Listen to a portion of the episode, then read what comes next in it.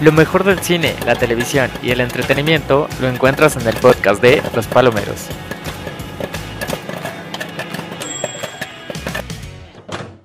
Amantes de las palomitas, sean bienvenidos a la segunda temporada de este podcast de cine y entretenimiento, en donde semana con semana hablaremos de lo más relevante del cine, las series y el entretenimiento. Yo soy Eduardo Tavares y esto es el podcast de Los Palomeros. Finalmente llega a cines la esperada tercera entrega de Creed, y es que tanto los amantes del box como aquellos cinéfilos que crecieron con la saga de Rocky la han esperado con muchísimas ansias, y no es para menos, ya que Rocky cambió la historia del cine y además cambió la forma de ver el box. Creed 3 se centra una vez más en la historia de Adonis Creed, interpretado por Michael B. Jordan.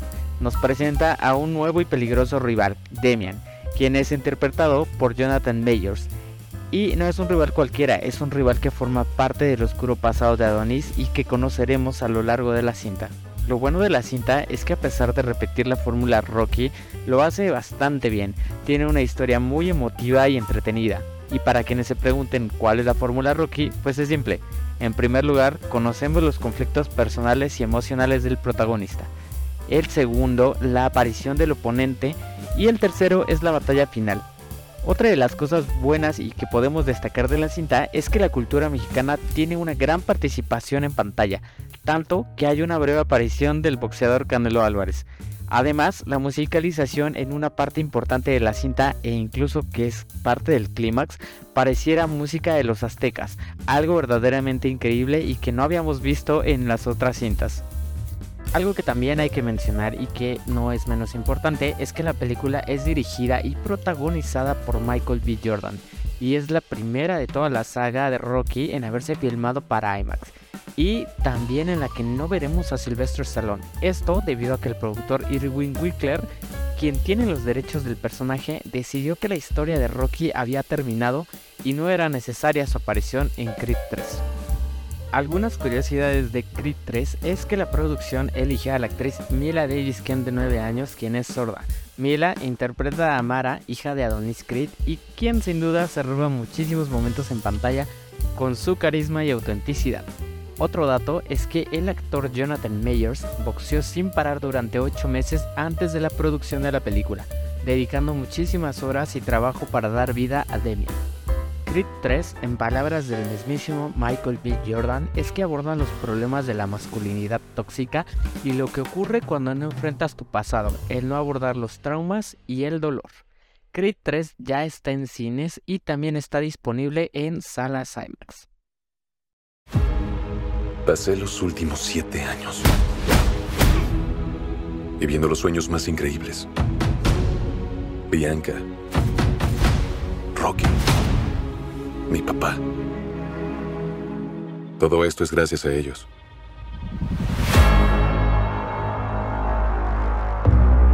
Amigo, ¿te puedo ayudar? Dame un autógrafo. No firmo autógrafos, quítate de mi auto. No te acuerdas de mí, ¿eh?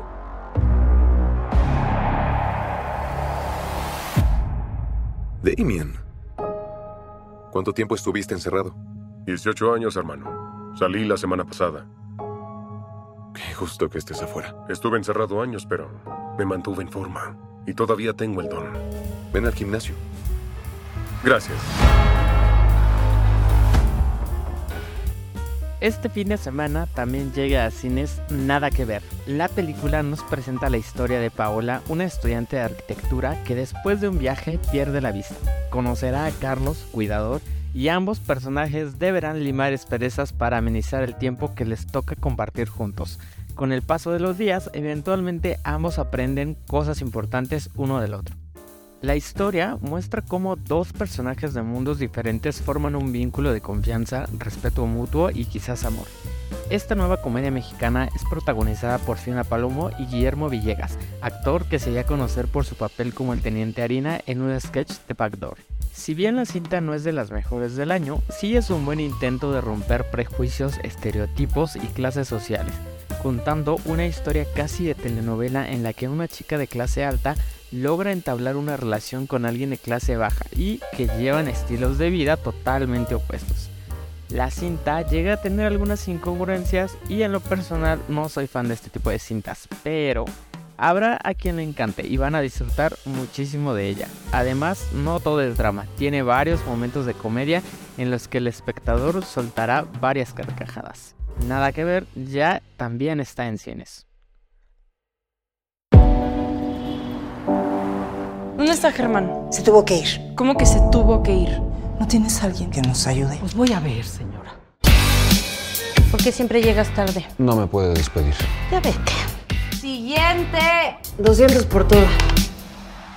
Carlitos, ahí en la casa donde chambeo, andan buscando a alguien para que cuide una persona. Hola, él es Carlos. Carlos es pasante en medicina. Yo diría más bien pausante, porque me faltaron como ocho semestres, más el servicio, el internado. ¿Este de dónde lo sacaron, eso, Susana? Pues no se ve muy preparado, es torpe y hasta un poquito imprudente. Justamente lo que necesitamos para Paola.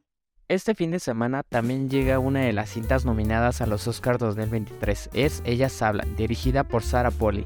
La cinta compite en las categorías de Mejor Película y Mejor Guión Adaptado. Además, es protagonizada por Ronnie Mara, Jesse Buckley, Jodie Ivy, Claire Foy y Frances McDormand, por mencionar algunas.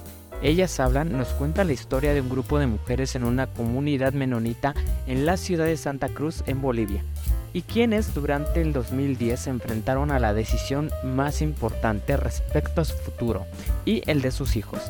Tras ser víctimas constantes de violencia física, sexual y psicológica, tendrán tres opciones, mantener las cosas como están, quedarse y pelear contra los hombres o abandonar la comunidad para empezar una nueva vida. Ellas hablan está inspirada en hechos reales y está basada en el libro de Miriam Toews con el mismo nombre. Además, obtuvo un Critics' Choice Award por Mejor Guión Adaptado y el premio Robert Atma durante los Spirit Awards. Ha sido reconocida con múltiples premios en el mundo. Estamos ya en la recta final de este episodio y aquí les van algunas noticias destacadas de la semana. Se dio a conocer que la cinta animada de Mario Bros llegará a cines el próximo 5 de abril. La cinta tendrá una duración de 1 hora con 32 minutos y será la segunda vez que veremos a Mario Bros en pantalla grande. La primera vez que se realizó una película sobre este icónico personaje fue en 1993 en una cinta live action que no es muy bien recordada. Y bueno, para los amantes del terror, ahora toca hablar de la sexta entrega de Scream. Y es que en algunas calles de los Estados Unidos, un grupo de actores disfrazados del icónico personaje Ghostface están tomando las calles, esto como parte de la campaña de promoción de Scream 6. Incluso hubo gente que reportó avistamientos al 911 al ver que los actores permanecían por mucho tiempo en un mismo lugar. Chequen las imágenes y videos en nuestras redes sociales. Y para cerrar con broche de oro, se ha dado a conocer el póster y tráiler de la nueva serie stop motion de Pokémon. Y se titula Concierge Pokémon. Esta nueva serie llegará a Netflix y nos contará las aventuras de un conserje de un complejo hotelero Pokémon. Puedes checar el póster y el tráiler en nuestras redes sociales también. Amantes de las palomitas, pues hemos llegado al final de este primer episodio de nuestra segunda temporada. Recuerden seguirnos en todas nuestras redes sociales como los palomeros. Yo soy Eduardo Tavares y me pueden encontrar como Lalito Tavares en todas las redes. Nos vemos en el cine.